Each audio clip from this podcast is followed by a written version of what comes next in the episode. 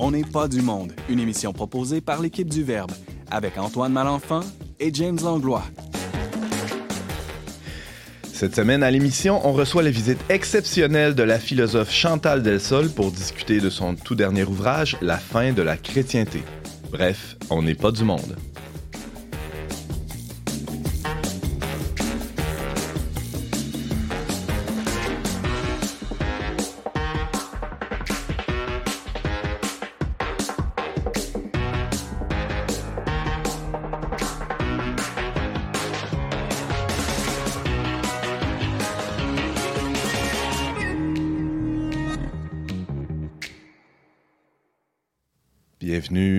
Votre magazine Foi et Culture. Ici Antoine Malenfant en compagnie de la philosophe Chantal Delsol. Bonjour Chantal. Bonjour.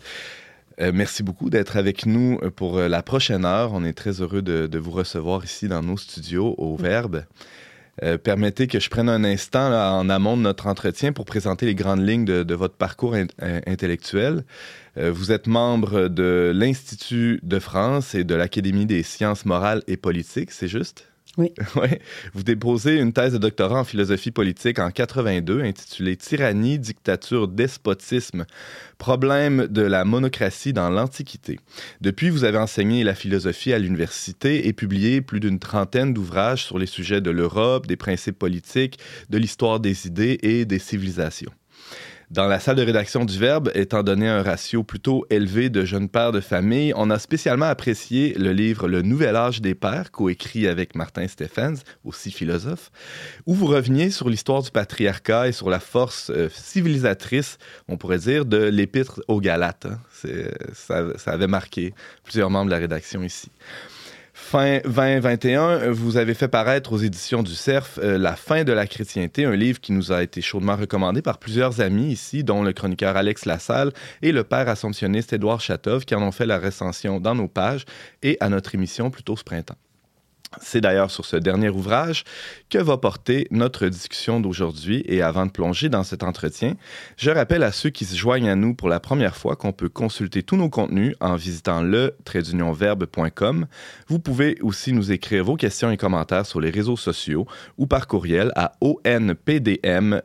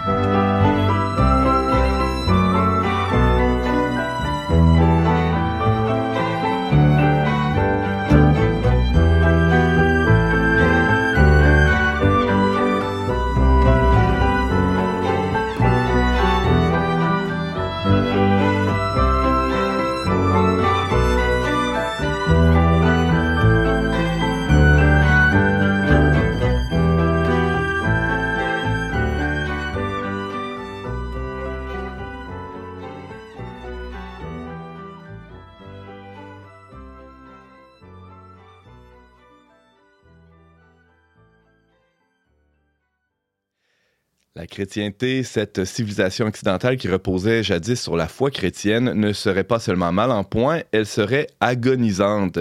C'est du moins le constat que dresse la philosophe Chantal Delsol dans son plus récent ouvrage La fin de la chrétienté. Nous avons la chance d'être euh, aujourd'hui en sa compagnie. Madame Delsol, bonjour. Bonjour. Penchons-nous d'abord euh, sur ce constat, celui de la fin de la chrétienté. On, comprend bien qu'il y a une distinction euh, primordial hein, qu'on doit faire entre la chrétienté et le christianisme. Hein. ce n'est pas la même chose. Euh, tiens, je vous laisserai la parole euh, d'emblée pour, pour nous faire cette distinction qui est, qui est essentielle pour la suite de notre entretien. Oui, je, vois un certain nombre de, gens qui, regardent ne serait-ce que le titre du livre avant même de le lire et qui disent comment, mais c'est horrible, nous ne sommes quand même pas morts, euh, nous existons, il y a encore des communautés chrétiennes, parce qu'ils confondent chrétienté et christianisme. Euh, bien sûr que le christianisme n'est pas mort, loin de là, il est d'ailleurs même très vivant dans certaines parties du monde, peut-être plus qu'en Occident, mhm. mais même en Occident il existe, d'ailleurs la preuve, vous existez, des gens comme vous. Euh, la chrétienté, c'est la civilisation qui est assise sur le christianisme, qui, qui tient par le christianisme, en fait, c'est la chrétienté, c'est du christianisme avec du pouvoir et avec le pouvoir de la culture. Hmm. Et c'est là-dedans que nous vivons depuis 20 euh, siècles, enfin 20 siècles, depuis peut-être peut-être 16 siècles, parce que on peut dater, je crois, le début de la chrétienté à la fin, euh, bon, à partir de Théodose. Hmm. Donc, bon, enfin, on peut discuter là-dessus. Ouais. évidemment, c'est pas pareil, mais c'est cette civilisation qui s'effondre. C'est pas du tout le christianisme en tant que religion qui est, qui elle, en tant que religion, a certainement l'avenir devant elle. Alors avec des hauts et des bas, bien sûr, mais. Ouais, on n'a qu'à penser aux, nombreux baptêmes, même des baptêmes d'adultes hein, dans, les pays occidentaux. Ça, arrive assez fréquemment à chaque veillée Pascal. Pensons aussi à. Moi, j'ai souvent l'image, euh, euh, quand on pense au christianisme, qu'on voit s'essouffler au Québec, mais je pense à tous ces martyrs qu'il y a en Orient ou euh, en Afrique. Encore récemment, on a eu des terribles nouvelles du Nigeria, mais ça, c'est de, la, de la semence de christianisme. C'est évident que le, christianisme est encore bien vivant. Bien sûr. Alors, ce qui est mort, c'est la chrétienté. C'est cette civilisation qui reposait sur le, sur le christianisme. Euh, à partir de quand elle a, commencé son agonie, euh, Chantal Delsol? Ah, c'est un peu compliqué à, dire parce que euh, ça, c'est, ça, a duré plusieurs siècles. Hmm. C'est pour ça que j'ai parlé d'une agonie, parce qu'une agonie, c'est un combat. Euh, et, ça, ça, dure, d'une certaine manière, ça dure peut-être longtemps. Et là, en l'occurrence, ça a duré plusieurs siècles. Alors, on pourrait dater ça de la Renaissance, hein, au fond. Euh, on pourrait remonter jusqu'à Montaigne, peut-être. Mhm. mais enfin, en tout cas, au moment de la Renaissance, il y a quand même déjà une, d'abord des hésitations et puis des critiques sous-jacentes. Je pense que beaucoup, de, euh, beaucoup des écrivains de la Renaissance, en fait, n'étaient plus croyants, mais ils n'osaient pas le dire parce que c'était pas possible à dire. Ah ouais. je pense qu'il y avait beaucoup de doutes par-dessous, mais qui n'étaient pas avoués, ni parce que pas avouables. Et au moment de la, de, de la Révolution, enfin, la saison, ce qu'on appelle la saison révolutionnaire, Révolution française et toutes les, tout ce qui a été attenant. Euh, à partir de ce moment-là, les choses se sont. C'est un point tournant. Euh, véritablement, ça a été un tournant. Et après, l'Église s'est battue. C'est pour ça que j'ai parlé d'agonie, parce que l'Église s'est battue pendant tout le 19e hmm. siècle, une partie du 20e, avec des moyens divers, parfois très contestables, j'en ai parlé. Mais elle, elle s'est battue pour ne pas mourir, pour que la chrétienté ne meure pas. Et au fond, dans les années 1960-1970, ça a été la fin. Quoi avec chez vous euh, mai, 68. Mai 68, la bataille pour l'avortement, etc. Tout ça, c'était vraiment la fin de la, de la chrétienté comme civilisation. Mm-hmm. Et euh, vous, euh, c'est intéressant ce que vous dites, ce point tournant des années 60. Hein, euh, ici, au Québec, on a un contexte euh, j'oserais dire particulier. Bon, chaque société a ses particularités, mais euh, vous mentionnez le Québec d'ailleurs à quelques reprises dans, euh, dans ce livre, le Québec que vous connaissez bien, que vous avez visité quand même, hein, quand même. Et bon, ça m'a amusé un peu, mais ça m'a forcé à à, me demander pourquoi vous, euh, vous revenez sur cet exemple du, euh, du, Québec. Parce que le Québec a vécu sa révolution euh, tranquille, plus ou moins tranquille, du moins non violente, ça c'est évident. Mais elle a été certains diraient un, point de rupture, ou en tout cas, il y a, des théoriciens qui vont dire que c'était déjà en germe bien avant. mais quand même, il y a, un événement dans, dans cette déchristianisation du Québec qui s'est passé à une, avec une vitesse et une force c'est pour, ça que c'est un c'est pour ça que c'est un exemple intéressant. On aurait pu aussi prendre l'exemple de la Belgique. Ah, hein, mais parce qu'il y, a une déchristianisation extrêmement rapide, sans violence bien sûr, mais, mais extrêmement rapide et donc qui, qui, laisse poser la question mais, mais qu'est-ce qu'il y avait euh, qu'est-ce hmm. qui mijotait en dessous pour que ça soit aussi rapide? Ça signifie quelque chose mijoté en dessous qu'on n'avait pas vu. C'est ça quand même qui est intéressant. En France, ça n'a pas été aussi vite. Bien sûr, ça s'est fait aussi. On a vu, on pourrait citer plein de choses, mais, mais ça n'a pas été aussi rapide. Et c'est pour ça que je cite le Québec, parce mhm. que voilà, c'est très intéressant. Comme une sorte d'avant-garde de, de, de ce, Certaines manières, oui, peut-être. peut-être. Alors, moi, j'ai tendance à dire, mais je ne connais pas assez la situation ici, bien sûr, hmm. que peut-être l'Église avait trop de, de, puissance, mm. de puissance sur les individus, sur les familles, sur les communautés, et qu'il y avait, il y avait très certainement, me semble-t-il, un désir de s'en défaire, euh, qui couvait, qui n'osait pas se dire et qui a éclaté tout d'un coup. Mm. On peut imaginer ça, hein, mais, mais après, je, ne suis pas experte. Ben, en tout cas, c'est du moins ce qu'on retrouve dans, dans l'imaginaire collectif ou dans les représentations de, de, l'histoire quand on écoute. Euh, euh, des, soit dans l'enseignement de l'histoire ou même dans, euh, dans les récits de nos grands-mères, de nos grands-parents, il y, a, un peu de ça. Cette, on, parle de chape de plomb parfois ou de, euh, de cette lourdeur, de ce carcan. Euh, ça fait clairement partie des représentations. Et là, on est on a à la fois sorti du christianisme et de la chrétienté dans, dans notre cas, non? D'une certaine manière, oui. Mhm. Ce carcan dont vous parlez n'existait pas en France euh, ah au XXe siècle, mais il a existé avant. Il a existé au XVIIe, XVIIIe. Hein. Et c'est justement à cause de ça aussi que la Révolution a eu lieu. Hein. Euh, Tocqueville lui-même disait, il disait, euh, euh, l'Église n'était pas n'était pas condamnée pour des raisons spirituelles, mais pour des raisons politiques, hmm. parce qu'elle avait pris le pouvoir. En fait, c'était pas le christianisme qui était critiqué par la Révolution, c'était la chrétienté. Donc, oui, alors je ne sais plus quelle était votre question. Du coup, ah, ben on discute. Hein. Moi-même, j'ai un peu perdu le fil, mais on, reviendra peut-être avec des exemples plus concrets un peu plus tard dans l'entretien. je, pensais ou, plongeons-y plutôt maintenant, je pensais au fait de... Euh, ici, par exemple, la loi sur la filiation et sur euh, euh, les couples de même sexe là, a passé comme du beurre dans la poêle, comme on dit au Québec. Qu'est-ce que ça veut dire, du beurre dans la poêle? Sans résistance, sans grand débat de société. Ah. on a tout euh, chambouler les structures de filiation au niveau euh, législatif. En 2002 environ, il y a eu une autre loi en 2010, sans qu'il y ait de manifestations, sans qu'il y ait de, euh, de débats dans les, les, les, les shows télévisés. Rien de ça. Ça, ça nous étonne beaucoup, nous, en France. Alors, euh, que ça soit passé comme ça devant les juges et peut-être pas eu de... Euh, et, à l'Assemblée nationale aussi, euh, des fois, ces, lois-là ont été approuvées par consensus de, l'ensemble de l'Assemblée. Alors, peut-être il y, aurait là un symptôme de cette déchristianisation. j'oserais dire radicale qu'on a vécu au Québec, en, ce sens qu'il n'y a, plus les fondements chrétiens pour, pour euh, dialoguer du moins avec, euh, avec cette marche du progrès qui, suit son cours. Ah oui, très certainement. Mais remarquez, il y, a, la même chose en France, il y a des ah chrétianisations, mais chez nous, il y a un groupe de chrétiens extrêmement minoritaire, je ne sais pas s'il représente 5 ou 6 c'est de cet ordre-là. Mais qui fait plus de bruit. Mais qui fait plus de bruit et, qui est composé de gens euh, quand même qui sont vraiment sur le dessus, qui sont assez brillants. Hmm et, qui font beaucoup de bruit et qui, effectivement, nous avons eu des manifs euh, absolument colossales, mais qui, évidemment, que la presse a, beaucoup minimisé parce que la presse ne savait pas quoi en faire de ces mhm. manifs. Euh, bon, mais qui n'étaient pas, au fond, pas si importantes que ça parce que finalement, tous les gens euh, qui étaient contre étaient tous dans la manif. Donc, ça, mhm. ça faisait du bruit dans la rue, mais c'était pas si énorme dans les urnes. Vous voyez ce que je veux dire? Donc, finalement, on peut dire que dans une société comme la vôtre et dans une société comme la nôtre, un large consensus est d'accord avec ces réformes nouvelles dont vous parlez. C'est évident.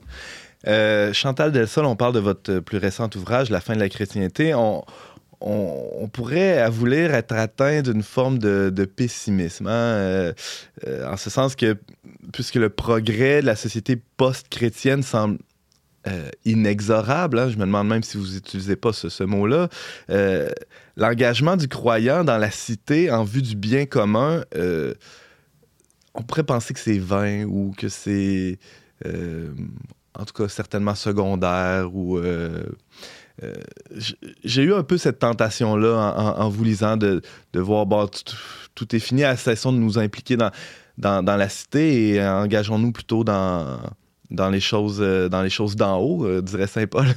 Mais on voit euh, en France, on voit beaucoup ça, beaucoup de gens qui abandonnent la chose politique pour s'engager dans la religion, enfin dans des choses, des groupes religieux plutôt. mais je ne pense pas que ça soit une raison d'abandonner la politique. Il ne faut pas l'abandonner. Cela dit, quand vous parlez d'inexorable, oui, il y a quelque chose d'inexorable, mais c'est pas il ne faudrait pas parler non plus de fatalité. Mhm. J'ai voulu essayer dans ce livre de, relativiser le côté inexorable en montrant que ça avait déjà existé dans l'histoire et en reprenant l'exemple de Rome et en montrant comment, les, quand les chrétiens se sont développés, en fait au deuxième, troisième siècle, hein, euh, les païens avaient ce sentiment de l'inexorable qui passait sur eux, comme vous savez, comme la chenille d'un char, mhm. sans qu'ils puissent rien faire. On le lit dans les écrits de Simac ou de gens comme ça. Ils disent mais c'est affreux, mais, mais qu'est-ce qui nous arrive? Et pendant ce temps, les chrétiens euh, qui triomphent euh, inventent un mot, le mot moderne. Hmm. C'est nous qui sommes modernes. Vous, vous êtes des arriérés. J'ai voulu raconter ça pour montrer que, pour relativiser un peu, pour pas croire que nous sommes des victimes. Vous voyez? Hmm. Bien sûr, il y a quelque chose d'inexorable parce que quand un courant le vent en poupe, ben, il l'a vraiment. Et après, nous, nous sommes en train de devenir des minoritaires. Mais après tout, on euh, on va pas en mourir non plus. Hein. c'est pas si grave. Il y a d'autres avantages à être minoritaire et puis il y a d'autres vertus qu'on peut acquérir là. Par exemple ah ben, quand, on est, quand on est minoritaire, par exemple, on devient persévérant, on devient tolérant, on est obligé de devenir tolérant, donc on est obligé d'acquérir cette vertu-là, mhm. euh, de devenir persévérant. Euh, et ben, il faut lutter aussi contre d'autres euh, vices qu'on peut pas avoir quand on est majoritaire, comme par exemple devenir paranoïaque. Hein. vous avez jamais l'impression que vous auriez envie de devenir paranoïaque un jour, vous voyez ce que je veux dire hein Donc, bon, c'est un autre état, état d'esprit, mm. mais ça n'empêche pas d'avoir la foi, de diffuser autour de soi, d'être un témoin. C'est pas grave. Mhm. C'est une période de l'histoire, il faut la vivre, c'est tout. Et puis nos petits enfants, ils vivront peut-être une autre période. C'est pas grave. Mhm. Moi, je le vois comme ça. Hein. Je ne crois pas qu'il faille dépasser ce, genre de, sérénité-là. Enfin, je crois. Hein. Il y a euh, certainement des, deuils à faire dans, bien sûr. dans cette fin de la chrétienté. Il y a des choses euh, dont on est plutôt, euh, en, fait, pas trop triste de se débarrasser. Hein? Bien sûr, euh, C'est quoi le, bilan que vous pouvoir. faites? Le, pouvoir. On n'est pas triste de se débarrasser du pouvoir. Ah oui, vous savez, moi. Enfin, personnellement, par exemple, je suis, je suis pas du tout. Euh, euh, je suis très anticolonialiste, même si je sais très bien que nos pères avaient d'autres mhm. manières de voir que nous et que j'ai aucune envie de les juger. Hein. C'est pas moi qui suis là pour juger ce qui s'est passé il y a deux siècles. Mais euh, je trouve que cette manière d'importer la foi euh, d'une manière pratiquement, enfin, de, force, mhm. de gré ou de force. Tant mieux si ça n'existe plus, vous voyez, ce genre mhm. de choses. Hein. Donc, bien sûr, ça va, être, ça va être plus difficile d'être missionnaire sans avoir la force à la main. Hein. Mais moi, je suis pas du tout, euh, je suis pas du tout déçu si on n'a plus ça. Hein. Hmm. Et de quoi faudra faire le deuil euh, euh, C'est-à-dire, est-ce qu'il y a des éléments de la chrétienté Bon, spontanément, je pense à, mes enfants. Je pense aussi à, à, tous ceux qui nous écoutent, qui ont des enfants, qui vont ben, qui déjà les, élèves dans un monde qui n'est plus chrétien, qui n'est et vient une incertitude, des fois même une angoisse euh, euh, de, de, voir euh, ses enfants grandir dans confrontés constamment à, une mentalité des fois diamétralement opposée à ce qu'ils reçoivent à la maison. Il y a, il y a un deuil à faire de, dans ça. Et le deuil du se sentir bien dans la société. Uh-huh. Parce que nos enfants vont, ne vont pas se sentir bien dans la société, mais en même temps, il faudra qu'ils apprennent à ne pas être en guerre contre cette société. Uh-huh. Il faudra qu'ils se sentent mal tout en n'étant pas en guerre. Et ça, je pense que c'est un apprentissage très difficile. Il ne faut, pas, il faut pas être en guerre contre la modernité, contre le postmoderne. Je, crois qu'il ne faut pas. D'abord parce que euh, il y a des choses qui sont bien dans la, la modernité et la postmodernité, comme par exemple la place des femmes. Hein. Mm-hmm. Si j'étais à la place de ma grand-mère, je ne serais pas là à vous parler. Hein. Euh, et, puis, et puis aussi parce que si on est en guerre contre la société, on ne peut pas l'amender on est constamment avec ses armes à la main, vous voyez, mm. et on n'amende pas. Euh, et ce qu'il nous faut, nous, c'est être constamment en train d'essayer d'amender en utilisant peut-être parfois et, même souvent des arguments qui ne sont pas les nôtres. Je peux, si vous me laissez mieux, je peux prendre un exemple. Euh, j'appartiens à un réseau, enfin on appartient tous à un tas de réseaux, euh, qui s'appelle en France la petite sirène. Euh, et qui s'occupe de lutter contre la possibilité que peut avoir un enfant de 7 ou 8 ans en classe de changer de sexe quasiment à la demande et sans même, sans même hmm. que ses parents en soient. Et c'est aberrant parce que euh, on utilise, euh, ce réseau n'est pas du tout chrétien, il est composé de psy. Les quelques chrétiens qui y sont, comme moi, sont euh, finalement très minoritaires. Mhm. Mais ce sont des gens qui, donc, ce sont des gens qui utilisent des arguments conséquentialistes la morale conséquentialiste, à savoir ça fait du mal à ses enfants, donc faut arrêter. Donc nous, chrétiens, nous utilisons des arguments conséquentialistes, qui ne sont pas les nôtres ordinairement. Hmm. Parce que quand on lutte contre ce genre de choses, nous, on a d'autres... On regarde le, droit naturel, on, regarde les, causes, euh, on regarde... si vous voulez, si on n'est pas en guerre avec la modernité, on utilise ces arguments conséquentialistes pour essayer de l'amender. Hmm. Et je pense que c'est plus utile, plus intelligent. Et c'est beaucoup mieux pour tout le monde. Mais il faut que nos enfants apprennent ça et c'est pas facile.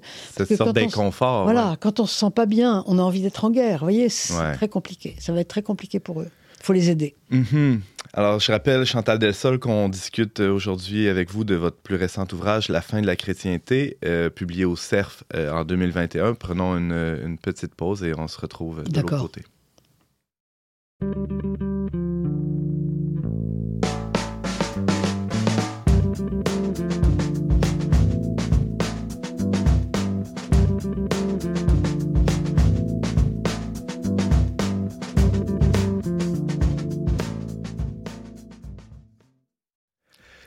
Vous êtes euh, avec Antoine Malenfant à la barre d'On n'est pas du monde et je suis toujours en compagnie de la philosophe Chantal Delsol, auteur de, du livre La fin de la chrétienté, publié euh, tout récemment.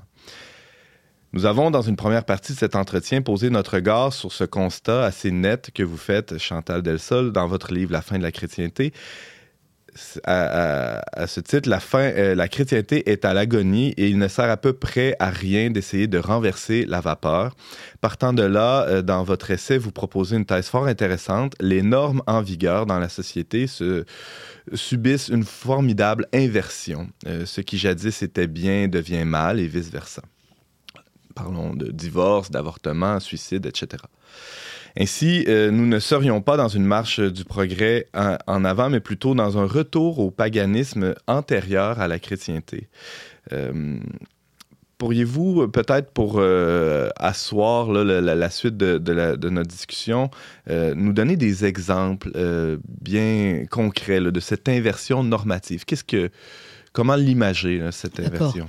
je, je, vais dire d'abord que nous avons tort, parfois, les, chrétiens ont tort de penser que nous rentrons dans une, nous sommes dans une phase nihiliste, hmm. où finalement tout est permis, tout est. Euh, je pense que c'est pas du tout ça. C'est pas tout est permis. C'est souvent ce qui était permis est devenu interdit, et ce qui était interdit est devenu permis. Alors, on pourrait donner euh, nombre d'exemples de ce qui était interdit autrefois et qui est devenu interdit ou critiqué ou ostracisé. Par exemple, le divorce, euh, l'IVG. Euh, le suicide, où il faut se souvenir que les suicidés n'avaient pas droit des funérailles chrétiennes, etc. Bon, mm. un certain nombre de choses comme ça, euh, la peine de mort.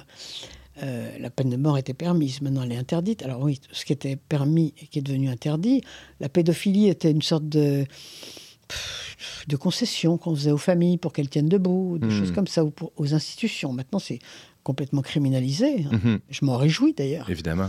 Euh, donc c'est ça, c'est vrai aussi euh, euh, pour la peine de mort. Regardez la torture. La torture, on nous racontait que c'était finalement un peu obligatoire de l'utiliser dans certains cas dans la guerre. Maintenant, c'est devenu complètement un crime. Mhm. Donc beaucoup de choses étaient interdites et sont devenues permises et, et inversement. Et ce qui est intéressant à voir, c'est que si vous repartez encore une fois à l'époque du début du christianisme, vous voyez très bien que un certain nombre de comportements, de mœurs, parce que c'est très important, les mœurs, ça reflète le reste, euh, de mœurs euh, étaient finalement semblables à ce que nous sommes en train de, retrouver hein, hmm. chez, les, chez les Romains de cette époque. Ah bah, pas toutes, mais, mais beaucoup. Donc j'ai pourquoi j'ai raconté ça? Encore une fois, pour relativiser. Ce, qui, me gêne beaucoup, c'est que souvent les chrétiens aujourd'hui ont l'impression qu'ils sont en train de vivre une espèce d'apocalypse. Vous voyez? Alors c'est pas ça. Il, faut, il faut historiciser tout ça pour montrer que voilà, il a déjà existé des, des, situations de ce genre. Et au fond, c'est pas si extraordinaire. C'est juste l'histoire. Hmm. Euh, ce qui est important, c'est de, de, conserver l'essentiel, l'absolument essentiel. Puis après, le reste, on va s'arranger avec. On va vivre dedans. Mhm. Et c'est vrai que les Romains euh, avaient des, mœurs qui ressemblent euh, aux mœurs que nous sommes en train de, retrouver maintenant. Sur le mariage, par exemple? Alors, les, Romains étaient monogames, mais ce qui est, ce qui est rare chez les peuples anciens. Euh, parce que je pense qu'il y avait déjà quelque chose de très, de très proche de nous, au fond. Mhm. Mais euh, ils avaient permis le divorce déjà depuis longtemps. Et lorsque les chrétiens sont arrivés, même les femmes avaient le droit de divorcer, ce qui était quand même quelque chose de très étonnant. Mhm. Et on, divorçait, on, dirait aujourd'hui divorcer sur simple fax. Euh, il suffisait de, donner un message à un esclave et dire tu, tu as qu'à lui apporter. voilà, on divorçait comme ça. Il n'y avait pas de courriel, mais. Non, il n'y avait pas de courriel, mais c'était pratiquement pareil. et il y avait bon, l'IVG évidemment n'existait pas parce qu'il n'y avait pas de chirurgie adéquate, mais, on exposait. L'infanticide était absolument courant. Les, les, Romains ne gardaient que la fille aînée. S'ils avaient plusieurs filles, ils, tuaient hmm. la deuxième, la troisième, etc. Donc c'était et les chrétiens sont arrivés, ils ont mis de l'ordre là-dedans. Ils ont immédiatement euh, un, interdit euh, l'infanticide, ce qui a été très compliqué parce que beaucoup de gens disaient mais regardez ils sont trop pauvres pour garder leurs enfants donc il a fallu faire des concessions quand même. Hmm. Et ils ont interdit aussi le divorce, ils ont interdit l'homosexualité, ils ont ils ont mis à mort les, ce qu'on appelait les exolètes qui étaient les, homosexuels masculins. Enfin on, voit on voit très bien tout ce tout ce retournement qui a existé à l'époque et qui a fait que la chrétienté s'est établie. Donc ça nous permet de, de refuser de dire euh, qu'on va toujours vers le plus facile, parce que là, c'était n'était hmm. pas le plus facile, au contraire, c'était le plus difficile. Donc c'est pour montrer qu'il peut y avoir, euh, si vous voulez, le, sens de l'histoire peut aller dans tous les sens. C'est pas, hmm. euh, nous ne sommes pas des, des, victimes éternelles de l'histoire, c'est pas vrai. Mais il y a, bon, il y a quelque chose, à la fois, il y a, un paradoxe, il y a quelque chose de presque cyclique, ou du moins il y a un retour en, en arrière, il y a un néo-paganisme, on y reviendra mais l'histoire, elle, elle, suit, elle suit sa marche. Elle, euh, on n'est pas dans, dans, un temps cyclique ah euh, comme, comme chez les anciens. On est dans, on, est dans un temps fléché euh, encore. Euh, aujourd'hui, non Enfin, les chrétiens y croient en tout cas. Mhm. Euh, et puis un, certain nombre d'autres qui ne sont pas chrétiens, mais qui ont conservé cette manière de voir, qui en fait est venue, euh, est venue des judéo-chrétiens plus que des chrétiens, des judéo-chrétiens. mais il y a quand même une partie de la population en Occident, donc que ce soit en Europe ou en Amérique du Nord, qui est en train de récupérer un temps cyclique païen. Hein. je sais pas, les, beaucoup d'écologistes sont en train de retourner au temps cyclique. Hmm. Euh, donc, euh, on est en train, euh, en, perdant la chrétienté, on est en train de perdre, et c'est ça qui est, à mon avis, le plus important, un certain nombre de choses qui, étaient amenées par la chrétienté ou par la judéo-chrétienté, mm. à savoir le temps fléché, dont parlait là, la vérité, l'idée de vérité. Ça, c'est extrêmement important, ça c'est judéo-chrétien, l'idée de vérité. Pas le fait que cette vérité-là existe, mais l'idée elle-même de, de, vérité, parce que partout ailleurs, on est dans les mythes, on n'est pas dans l'idée de vérité, c'est pas tout pareil. Donc il y a ça, et puis l'idée de dignité sacrée de la personne, et ça, on est en train de, la perdre. Est-ce que c'est ce que vous appelez les, fondements plus ontologiques de, cette inversion-là? Oui, oui, c'est ça. C'est-à-dire que euh, si, si, les mœurs changent, ou s'il y a cette inversion-là du côté des normes, euh, c'est-à-dire de toutes ces règles écrites ou non euh, qui encadrent nos actions en société, si elle change, c'est pas. Euh, euh, c'est le symptôme de quelque chose de plus profond si on va aux racines. Les euh, mœurs, c'est la, la, surface de la mer. Ouais. Dessous, il y a des racines. Et en fait, les mœurs, bon voilà, si les gens avortent, si les gens divorcent, ça, c'est les mœurs. Et en dessous, bah, vous avez. bah, vous avez ça, le temps fléché, l'idée de vérité, la hmm. dignité sacrée de la personne, etc. Ce sont des principes, en fait, qui sont enfouis. Et, si les mœurs changent, ça signifie que ces principes-là changent. C'est pour ça que je dis hmm. à, mes amis euh, chrétiens, mais arrêtez de vous imaginer que parce que vous défilez dans la rue, vous allez changer les choses. Non, vous êtes 5%. Si, si les mœurs hmm. changent, c'est parce que les gens ne croient plus aux principes qui sont en dessous. Donc arrêtez de vous indigner. Les gens n'y croient plus. Vous n'allez pas les, les obliger à suivre des mœurs auxquelles ils n'y croient plus. Euh, et, je pense que c'est fondamental. En fait, cette, thèse-là, cette idée-là, euh, moi, elle, revenait souvent en vous lisant. Euh, prenons l'exemple de, l'avortement. Hein. Il, y a beaucoup de chrétiens, euh, chez nos voisins du Sud, évidemment, mais aussi ailleurs en Occident, euh, qui souhaiteraient des, renversements législatifs quant à l'avortement. Et d'ailleurs, il y en aura probablement un dans les prochaines semaines aux États-Unis. En tout cas, on pourra assister à ça. tout, tout pointe vers ça. Ah, oui, vous dites c'est pas possible, mais euh, advenant le cas où c'était possible, comme ce qu'on va voir d'ailleurs peut-être aux États-Unis, est-ce que c'est pas euh, un coup d'épée dans l'eau que d'espérer ça, euh, alors qu'au fond, les gens ne croient, ne croient pas qu'il y, y, a une dignité intrinsèque à la personne humaine? Je pense que début déjà, à la fin. Déjà, ça ne peut arriver que dans une société où il y a quand même, pas forcément une majorité, mais un grand pourcentage de gens qui croient encore à ça, qui sont Mm. restés dans l'ancienne manière de voir. Euh, ça peut être le cas dans certains États aux États-Unis, c'est ce qu'on va peut-être voir, comme vous Mhm. dites, avec le, euh, Le le juge Alito et, la- et la Mhm. suite. C'est ce qu'on a vu aussi en Pologne. Parce qu'en Pologne, il y a un grand pourcentage de gens qui sont encore euh, d'accord avec ça. Alors, mais en, Pologne, c'est tout à fait typique. Ils ont pratiquement interdit l'avortement dans tous les cas, sauf des cas extrêmement rares. Mm. Euh, bon, euh, la, la- la société est très furieuse contre ça. Vous, vous, vous allez trouver On le voit dans les médias. vous allez trouver très ouais. difficilement un intellectuel qui, qui défendra le pouvoir. Le pouvoir apparaît comme vraiment euh, étant pff, Déconnecté? très, très, très déconnecté. Et puis, euh, il y, a, y a plein de problèmes qui se posent, si vous voulez, parce que euh, la- les, les, les lois nouvelles ne correspondent plus avec l'état médical. Enfin bon, on pourrait, Hmm. euh, on pourrait ap- approfondir ça, mais ça serait vraiment autre chose. Euh, moi, en, en fait, je pense que c'est effectivement un coup d'épée dans l'eau et ça ne, durera, ça ne pourra pas durer. Parce que ça va tellement à l'encontre des, des nouvelles mœurs, des nouvelles manières de voir, que ça, ça sera, ça pourra durer 10 ans, comme en Pologne. Voilà, en, en Pologne, ça va durer euh, peut-être 10 ans, 15 ans. Mhm. Ils vont peut-être être réélus parce que grâce à l'Ukraine, ils ont gagné des points. Mais, mais si vous voulez, ça, ça ne durera pas. Ils sont, ils sont condamnés, ces gens sont condamnés, C'est une sorte de sursis auquel on assiste. évidemment. Euh, Chantal Delsol, je rappelle euh, à ceux qui nous écoutent qu'on on tricote un peu autour de, de votre dernier livre, La fin de la chrétienté, euh, un, un livre passionnant. hein. En fait, c'est- pas très long, c'est même pas 200 pages, Oui, c'est un mais, petit mais- livre, oui. mais très dense, euh, franchement. C'est un livre de confinement. Ah oui, vous avez écrit ça euh, entre quatre murs. Pendant, oui, Ah pendant ouais. le confinement. Ouais. Ben, euh, alors, euh, ben, ça, ça- ça nous fait, ça nous fait un grand bien parce que ça nous pousse à, à réfléchir euh, justement à cette. Vous, vous parlez d'inversion normative, d'inversion ontologique, de retour au paganisme. Une des formes de ce néopaganisme que vous identifiez, vous y revenez à quelques reprises, c'est la religion de l'écologie, où euh, vous, vous citez euh, le, le culte à Gaïa, euh, bon, euh, la terre-mère. euh, euh, J'aimerais vous entendre un, un- un peu, euh, un peu là-dessus. Euh, c'est quand même, euh, vous vous attaquez à un... quelque chose de Un sacré, là, oui.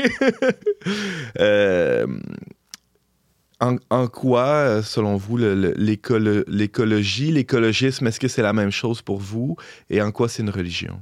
Non, c'est pas exactement la même chose, parce que c'est vrai que l'écologie, j'espère que c'est une science, hein, Mm. et, et j'aimerais, euh, j'aime que ça le soit, parce que c'est comme quelque chose de sérieux qui pèse, Ouais. qui importe, et qu'on n'a pas, euh, sur lequel on n'a pas envie de, de ricaner. Mais l'écologisme, c'est une idéologie, c'est l'idéologie correspondante. Ce qui me fait dire que l'écologie est en train de devenir puissamment une religion, c'est que précisément, on n'a pas le droit de la critiquer. Euh, donc, euh, Sans recevoir quelques tomates. et ouais. voilà. Et quand on n'a pas le droit de critiquer quelque chose, c'est que ce quelque chose n'est pas une science. Parce qu'une science, on doit toujours avoir le droit de la critiquer, de la mettre en cause, d'apporter d'autres arguments pour la discuter. Mm. Une science est en discussion, sinon c'est pas une science. Or, l'écologie n'est pas en discussion. Les gens du GIEC sont des prophètes, euh, mais alors eux vont vous dire on est des scientifiques, et j'espère qu'ils le sont au fond, mais ils agissent comme des prophètes, c'est-à-dire qu'on n'a pas le droit de les mettre en cause. Hmm. Et ça, je pourrais donner plein d'exemples. En France, en tout cas, quelqu'un qui va à l'encontre de ce qui est écrit, dans, de ce qui est dit euh, dans, dans le- le- les, les papiers du GIEC, euh, il est mis de côté même dans les instances les plus importantes. Ce qui prouve bien que c'est une forme de religion. Et puis alors, en plus, évidemment, il y a toute l'ambiance autour. On voit bien que c'est une religion parce que l'écologie a ses prophètes, a ses rites, a Hmm. ses grands-messes, euh, a son catéchisme. hein. Vous mettez n'importe quel enfant de 4 ans dans une maternelle, il va sortir de là et il va réciter son catéchisme écologique. Ça, c'est une évidence. Ouais. Donc, ça prouve bien que c'est en train de devenir une religion. Et je trouve que c'est très embêtant parce que ça devrait rester une science parce que c'est sérieux, justement. Si ça passe à niveau- euh, si ça devient une croyance, comme c'est en train de devenir, il y a beaucoup de gens qui diront ben, Moi, j'y crois pas. C'est simple. Alors qu'en fait, on n'a pas le droit de dire ça. Parce que c'est véritablement une science. On n'a pas le droit de dire j'y crois ou j'y crois pas. Non, c'est un fait.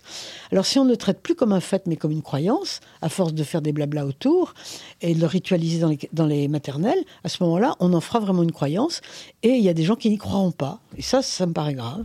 C'est peut-être là où les chrétiens ont un rôle euh, particulièrement intéressant à jouer parce qu'ils ont déjà, disons, leur, leur, croyance, ils ont déjà un, Dieu. Euh, ils n'ont pas besoin de ça en plus. Ils n'ont pas besoin de ça en plus. Et là, euh, ils, peuvent avoir peut-être un rapport plus ajusté à l'écologie, vous pensez? Je suis d'accord, oui, je pense. On est, nous, nous, avons la possibilité de, de, prendre ça vraiment comme une science, donc qu'on peut mettre en cause, qu'on peut discuter. la prendre au sérieux aussi. Et de la prendre au sérieux. Mhm. Mais on, on, on, peut dire à nos enfants, mais ne récite pas ta leçon. regardons un peu les choses avant vous voyez euh, Parce que nous, nous avons d'autres leçons plus importantes à réciter. Euh, Chantal Del Sol, euh, je rappelle qu'on parle de votre plus récent livre intitulé La fin de la chrétienté.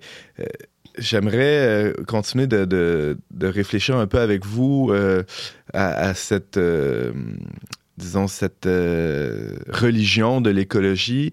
on, vous dites que c'est en train de devenir une religion parce que c'est de plus en plus compliqué de la critiquer.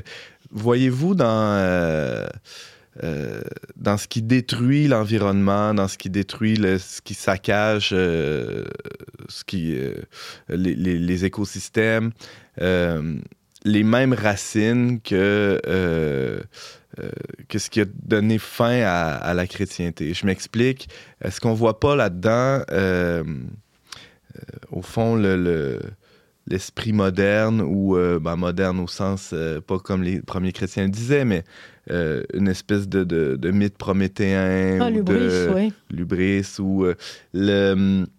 je pense au. Un, rapport de, domination. ça a été vrai aussi avec le colonialisme. On applique la même chose. Bien sûr. et est-ce qu'il n'y a pas la même racine, là, le matérialisme? Hein? Je vous entendais en, parler dans une autre entrevue euh, chez nos collègues de KTO. Euh, est-ce qu'il n'y a pas une, même racine à, tous ces mots-là, euh, selon vous? Si, si, ben, effectivement, les, les désastres écologiques proviennent de, l'ubris humain. Hmm. et cette hubris, effectivement, a été une manière euh, de comprendre la, euh, disons les, principes occidentaux, euh, une manière excessive. À mon avis, une manière fausse, parce que quand on dit, bon, bien sûr, il est écrit dans la Bible, dominer la terre, etc., c'était, c'est pas forcément dominer la terre à la manière dont nous l'avons fait, mais il mhm. est évident que c'était l'un des biais, peut-être les plus faciles, par lesquels il fallait aborder l'avenir à partir de nos principes.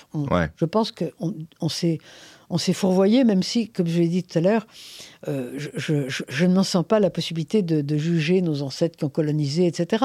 Mais c'est vrai qu'en ce qui concerne la Terre, euh, ben, bien sûr qu'on euh, on s'est rendu complètement excessif. Cela dit, le matérialisme, à mon avis, provient davantage de la fin de la religion que de la religion elle-même qui se serait mmh. fourvoyée. Donc, et comme l'ubris est quand même très lié au matérialisme, comme vous venez de le dire, Bon, on ne peut pas dire que euh, les principes euh, judéo-chrétiens ou chrétiens ont été complètement les responsables de, des, désastres écologiques. Mhm. C'est aussi euh, la fin de, cette religion, enfin, disons, de ces principes, Absolument. responsable. J'aimerais vous entendre enfin de, ce segment, Chantal Delsol, sur, sur la question de la, de la honte et de la culpabilité. C'est euh, bon, on a parlé du rapport à, l'écologie, on a abordé aussi la, la, colonisation. Ici au Canada, euh, au Québec, on a, euh, on a un rapport pas tout à fait réconcilié avec notre histoire. Hein. Il, y a, une mémoire collective qui est très blessée entre, la société civile, l'Église. et je, vous, euh, je vous lisais, je vous entendais en parler aussi, il y a, cette tentation-là d'être dans la, honte perpétuelle pour les chrétiens ou la, la surculpabilisation, euh, si on peut le dire comme ça. Euh, comment éviter ce piège-là, selon vous? C'est un, peu, euh, c'est un peu compliqué parce qu'il y a une sorte de raz-de-marée là, Hmm. à, à cet égard. Ce, que, ce que je trouve toujours extraordinaire, c'est que on ne se pose jamais la question de savoir pourquoi cette honte existe chez nous et pas dans les autres cultures.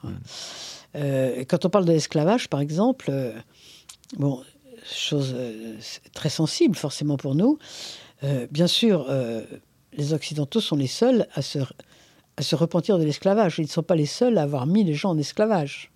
Donc, il faudrait peut-être regarder ça aussi. Pourquoi est-ce que ça, ça n'existe que chez nous hein? C'est Ça, c'est encore, euh, c'est encore très judéo-chrétien. Ouais. Alors, finalement, euh, Mais Ouais. c'est- bon, c'est bon de reconnaître notre responsabilité, bah, non? à ce point, non. À ce point, non, parce que finalement, la, la honte est tellement excessive Ah. euh, que finalement, ça ressemble beaucoup à de l'utopisme. Euh, finalement, ce qu'on voudrait, c'est que tout soit parfait. hein. Que, on voudrait biffer euh, tous les péchés historiques Mm. euh, pour arriver à, à une terre complètement vierge dans laquelle euh, n'existe plus aucun mal. Euh, Il y a une forme d'utopisme là-dedans, finalement. Moi, j'ai- l'impression qu'on ne s'est pas remis du marxisme. Ah oui? Moi, je pense. Je pense que c'est tout ça sont des suites. Le, le, le, le wokisme, ça sont des suites du marxisme, en fait. Bon, je ne suis pas la première à le dire, Non. mais je pense qu'on ne s'est pas remis de ça. Et cette idée de de d'une utopie ou d'un- regard au- vers le passé qui est très qui est très dur, plein de jugements envers nos pères. On, on le voit au, au sens social, mais aussi dans, dans nos familles. hein. Il ça s'applique à tout euh, Partout. à tous les degrés. Euh, Chantal Delsa, c'est euh, c'est ce, qui- clôt notre, euh, notre deuxième segment sur, sur la fin de la chrétienté, votre plus récent ouvrage. On prend une, une autre petite pause et on se revoit tout de suite après.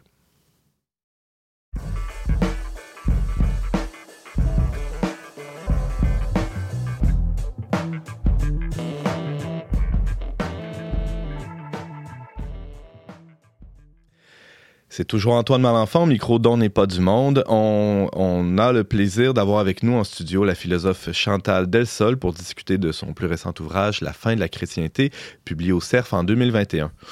On a vu dans les premiers segments de notre entretien, euh, j'oserais reprendre une expression de, du- de l'historien Guillaume Cuchet, on a vu comment le monde a cessé d'être chrétien.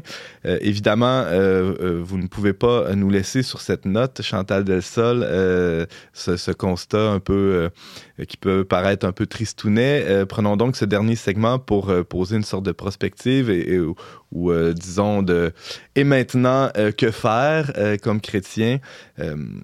En avril dernier, mon collègue Alex Lassalle signait dans nos pages une recension de votre essai. Il disait, euh, permettez que je le cite, que pouvons-nous euh, légitimement faire s'épanouir dans nos cœurs en lieu et place de la passion de la puissance, sinon la puissance de la passion, comprise et vécue comme suprême œuvre de libération. Un jeu de mots euh, Mhm. quand même révélateur. Vous êtes d'accord avec ça? Oui, je suis d'accord avec ça. C'est, c'est très bien dit. C'est très bien dit. Je suis bien d'accord. Alors, ça, ça voudrait dire qu'on euh, que les chrétiens ne sont plus des, des, des conquérants, euh, militants, euh, armés symboliquement ou, ou physiquement, mais plutôt des, euh, des disciples du Christ, c'est-à-dire des, des disciples de la croix. Ça, ça oblige euh, à, à être euh, complètement témoin. Et témoin, témoin ça ne veut pas dire seulement celui qui a vu les choses, ça veut dire celui qui vit véritablement ce qu'il dit. Euh, et je pense que c'est d'ailleurs quelque chose qu'on avait un peu oublié euh, chez les chrétiens. On avait l'habitude de dire et puis de ne pas faire ce qu'on disait. Euh, et là, on n'a plus que ça. C'est ce, que- ce que disait Camus, quand on quand on peut plus être puissant, on peut au moins être un témoin. Hein. Et là, on peut, on peut au moins, en montrant ce qu'on vit, comment on est, faire envie aux autres. Et il nous reste que ça.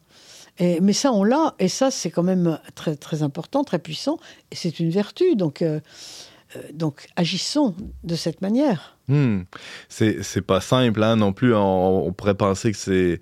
On n'a qu'à vivre notre quotidien de chrétien. euh, c'est déjà pas mal. ben, c'est déjà pas mal, en effet, Oui. hein, justement, dans un monde qui ne l'est plus. Mais oui, c'est déjà pas mal. Ça, ça représente, vous parlez de vertus, et parfois ça demande même des vertus presque héroïque là, Oui, pour. oui, euh, je pense. Bon, euh, on a abordé des, des questions de mœurs au début, le mariage, euh, on, on aurait pu parler de la sexualité en, en général, euh, de euh, le rapport au travail, à l'argent aussi. Il y a plusieurs degrés, il y a plusieurs niveaux où, ça peut s'appliquer, ça. Oui. Euh, C'est comme- une, ma- une manière de vivre. Euh, oui, vous parlez de mariage. Bon, la fidélité. euh, ouais. Fidélité à soi d'abord, fidélité aux autres euh, en deuxième lieu, parce qu'il faut d'abord être bien en phase avec soi-même pour Mhm. être en phase avec les autres. Et, et tout ça, bah, oui, ça, ça, ça demande, ça demande tous ces principes fondamentaux qui sont comme les racines dessous. Donc, si on existe de cette manière et que les autres le voient, tout simplement, c'est c'est une manière pour nous de, de diffuser, de, Hmm. de témoigner. Et je pense que c'est très important. Vous parlez des racines. euh, J'imagine qu'il s'en va en prendre des bonnes. Hein, dans- en tout cas, pour, je, parlais de, de nos enfants hein, au début de l'émission.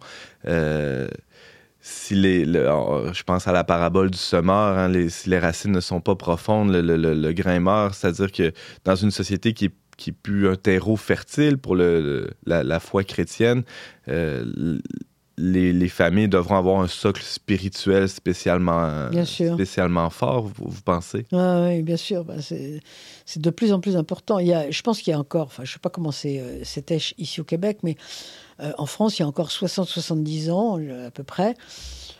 Euh, si vous n'aviez pas le temps de vous occuper de votre enfant, vous le mettiez dans un bon établissement catholique, il Uh-huh. était éduqué par les bons pères. C'est complètement fini. Si vous ne vous occupez pas vous-même de son, dans éducation spirituelle, il n'en aura pas. hein. Tout à fait. Il n'en aura pas du tout. Donc, euh, on, on est, on est obligé véritablement, non pas uniquement de parler comme ça en l'air, mais de faire ce qu'on dit. Mhm. C'est pas plus mal pour nous, je pense. Non, euh, vous pensez que vous, vous dites même Dieu ne perd pas au change. Hein? euh, vous- Je pense que Dieu ne perd pas au change. Si- mais on peut pas se mettre à la place de Dieu, Bien sûr que évidemment. non. mais mais, euh, personnellement, c'est pour ça que Il n'y a pas d'amertume dans, vo- Non, dans votre livre. Il y a non, pas je- du suis pas du de- tout- Non, non. je pense pas du tout que ça soit la catastrophe. Euh, Je ne suis pas en guerre contre cette société, pas du tout. Euh, je, je connais beaucoup de gens qui le sont, mais moi, je ne suis pas. Je pense qu'il y, a- il y a beaucoup de bonnes choses à tirer et on voit déjà beaucoup de bonnes choses. Euh. Je, je- en, en début d'entretien, j'évoquais Martin Stephens avec qui vous avez Ouais, coécrit Le Nouvel Âge bon- des Pères. bon ami, ouais. Ben ouais. Euh, on, on aime bien le lire ici euh, aussi au Verbe. Et euh, il y, avait un petit livre dont le, le titre m'échappe où il, il parlait du martyr hein, auquel on est tous appelés chrétiens. Peut-être c'est quelque chose qui s'est oublié dans les siècles, cet, cet appel au ben, martyr témoignage. C'est le, ouais. le même mot, c'est la même chose.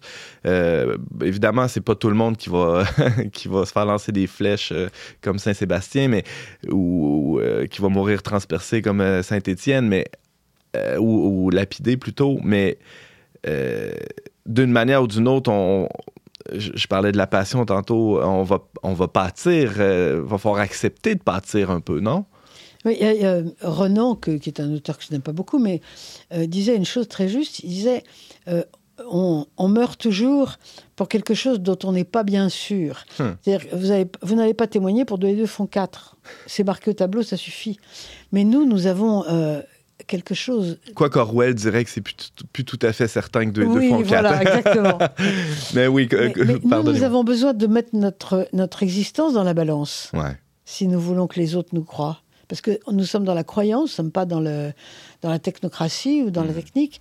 Et donc, il faut mettre notre existence dans la balance. Je ne suis pas sûr que les chrétiens l'aient toujours compris, parce qu'en temps de chrétienté, bon, après tout, c'était sûr. hein. Euh, Tout le monde devait être sûr. euh, C'était on l'apprenait au catéchisme, il y avait des prêtres partout. Hmm. Et donc, on n'avait pas besoin, enfin, on croyait qu'on n'avait pas besoin de mettre son existence dans la balance. Mais nous, nous savons maintenant que nous avons ce besoin. Hmm.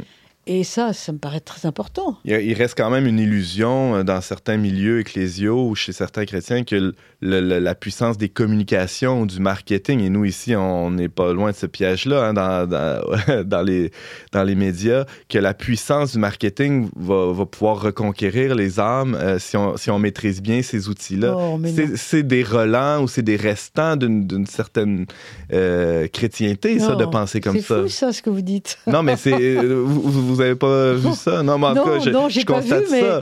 mais non, mais ça, doit exister. Moi, je ne le connais pas, mais bien sûr que non, bien sûr que non. Il suffirait de bien faire les choses, d'avoir euh, justement un beau magazine. C'est extrêmement profond. C'est très. Vous savez, euh, bon, je- encore une fois, je, je, je suis pas dans un endroit que je connais bien, mais chez, Mm. chez moi, mais je, pense que la majorité, la grande majorité des gens ne croient plus qu'il y a une vie après la mort, ne croient plus ni au ciel ni à l'enfer. ne- C'est très très profond. Donc, il faut pas s'imaginer qu'avec un beau magazine, euh, non. Il y, a- il y a vraiment. euh, C'est euh, existentiel. mais oui, mais très- oui, bien ouais. sûr, bien sûr. Chantal Delsol, j'avais entendu un, directeur spirituel une fois dire en, en conférence là, que les idoles, c'est ça à quoi. Les, les idoles exigent toujours des sacrifices. hein. Et euh, un peu plus tôt dans l'entretien, euh, vous disiez qu'on n'est pas dans un monde nihiliste. Oui, ça c'est très important pour moi. Je, Ouais, c'est important de le absolument arriver à souligner. convaincre de ça, parce que. Ben ouais. Ben, euh, et, et je pense que euh, c'est bien qu'on termine l'entretien avec ça pour revenir sur cette idée que euh, dans notre société, euh, nos contemporains euh, vouent un culte à des idoles, à des, à des, des faux dieux, à des veaux et, et qui exigent des sacrifices. euh, qui, qui, ces ces- ces- idoles-là demandent euh, qu'on leur donne de notre temps, de notre argent, euh, de, de nos principes. Vous parliez de la vérité, de la dignité. C'est quelque chose qui fait écho à, à- à- à votre propos, ça, dans, dans la fin de la chrétienté? C'est-à-dire, vous voyez, euh, vous voyez ces sacrifices-là qui sont exigés par, euh, euh, par ces nouveaux dieux païens? Oui, Euh, mais ça, euh, la société, les sociétés exigent toujours des sacrifices. Les sociétés chrétiennes exigeaient aussi des sacrifices aussi. au nom, du, au nom de, de, de principes, euh, de principes chrétiens. Alors évidemment, on est, on est sous le, la férule d'un certain nombre d'idoles parce qu'on est en train de redevenir païen. Hmm. Et, et les, les païens ont des dieux. ils ont des dieux multiples avec des petits dés parce qu'ils sont pluriels. Mhm. Mais bon, ils exigent toujours des sacrifices. Mais ça, c'est pas une nouveauté. C'est vrai dans toutes les sociétés. Mhm. À la différence que le christianisme euh, euh, a cette originalité d'avoir euh, d'avoir un Dieu qui s'est sacrifié lui-même aussi pour nous. Oui, bien sûr. Mais enfin, euh, si vous voulez, les, sociétés chrétiennes n'étaient pas moins exigeantes. Hmm. Est-ce que vous pensez que, bon, vous, vous disiez que, que Dieu ne perd pas au change, est-ce que vous pensez que notre époque euh, va favoriser un- une sorte de renaissance d'un sens eschatologique de l'existence? Euh, je m'explique. Euh, en, ayant toutes ces, désillusions, ou cette plus grande liberté face au pouvoir temporel euh, dans l'Église, est-ce qu'on, est-ce que c'est pas là une occasion formidable de, de redécouvrir euh, le royaume, le royaume céleste euh, qui nous attend? Oui, Mais ça, euh, vous parlez de la minorité chrétienne Absolument. Ou bien vous parlez... Je parle oui, pour l'Église. pour l'Église, oui, bien sûr. Pour l'Église, je pense qu'il y a des occasions formidables. Parce Mhm. qu'on est, on est vraiment dépouillé de tous les attributs de la puissance, là. hein. Mhm. Donc, euh, c'est vraiment un, autre chemin qu'il nous faut prendre. Et puis, pour le reste de la société, bah, le reste de la société, elle est partie vers des, des, des pensées asiatiques. hein. Ah oui? Euh, vous savez, je trouve ça incroyable parce que Par exemple. euh, bah, euh, Husserl l'avait dit au, dé- au début de, enfin il y a un siècle justement, dans son livre sur, le, sur la pensée européenne, euh, tous, les, tous les continents s'européanisent, mais nous, nous ne, nous, nous ne nous indianiserons jamais. Hmm. Et il avait tort. hein. Euh, nous sommes en train de nous asiatiser, hein, euh, parce que bah, euh, les sagesses orientales, le yoga, euh, le laisser, le laisser faire, Ouais. le- etc. Enfin, tout ça, c'est c'est Il y a un grand attrait chez nos contemporains pour ces, ces Ah oui, spiritualités-là. oui. Ouais. Et, et pendant ce temps, bah, les- les- le petit groupe de chrétiens bon, va, va approfondir, comme vous dites, euh, l'eschatologie euh, chrétienne. Bon, bah, très bien. Après, on verra bien ce qui arrivera. C'est nos enfants qui vont Mhm. qui vont en décider. Et on- nous, on essaye de leur laisser la patate chaude euh, avec, avec un peu des gants pour pas trop se brûler. hein. Uh-huh. Et puis après, ils en feront ce qu'ils pourront et ce qu'ils voudront. hein. Mhm. Chantal Delsol, je rappelle que vous avez récemment fait paraître l'essai intitulé euh, La fin de la chrétienté aux éditions du CERF. Euh, si. euh, non, j'allais vous poser une question, je, je pense que je vais l'écarter. Sur quoi vous pensez écrire maintenant votre prochain livre? Ben, J'ai écrit un livre il y a deux ans, il y a trois ans, euh, qui s'appelle Crépuscule d'universel, Mhm. pour montrer la, comment, comment se déploie la fin de, de l'universalisme aujourd'hui. Euh, et, et là, je voudrais euh, écrire la suite, parce que c'est un livre qui avait une suite, euh, que pour l'instant, dans ma tête, j'appelle, ou sur, me- sur mes fichiers, j'appelle l'insurrection des particularités. Hmm. Voilà. Donc je suis en train de, de préparer ça. Et puis euh, pendant le confinement, donc j'ai écrit ce petit livre et puis j'ai écrit un roman parce que vous savez, j'écris des romans aussi. Et donc euh, ce petit roman, euh, je sais pas, il est en lecture dans les maisons d'édition. À suivre. Oui. Euh, Chantal Delsol, merci beaucoup d'avoir été Merci avec à nous. vous. Merci beaucoup. Et euh, je rappelle que euh, on, peut, euh, on peut se procurer ce livre, Chantal Delsol, La fin de la chrétienté, aux éditions du Cerf. Ça a été publié en 2021. Thank you.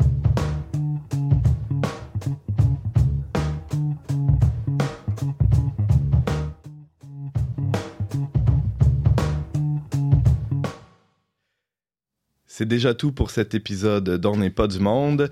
Merci beaucoup d'avoir été avec nous. Vous pouvez revoir ou partager cette émission en tout temps via votre plateforme de balado-diffusion préférée ainsi qu'en vidéo sur YouTube et Facebook. Pour tous les détails, visitez leverbe.com oblique radio. Je remercie nos techniciens James Langlois et Marc-Antoine Baudette ainsi que la Fondation Lucien Labelle pour son soutien financier.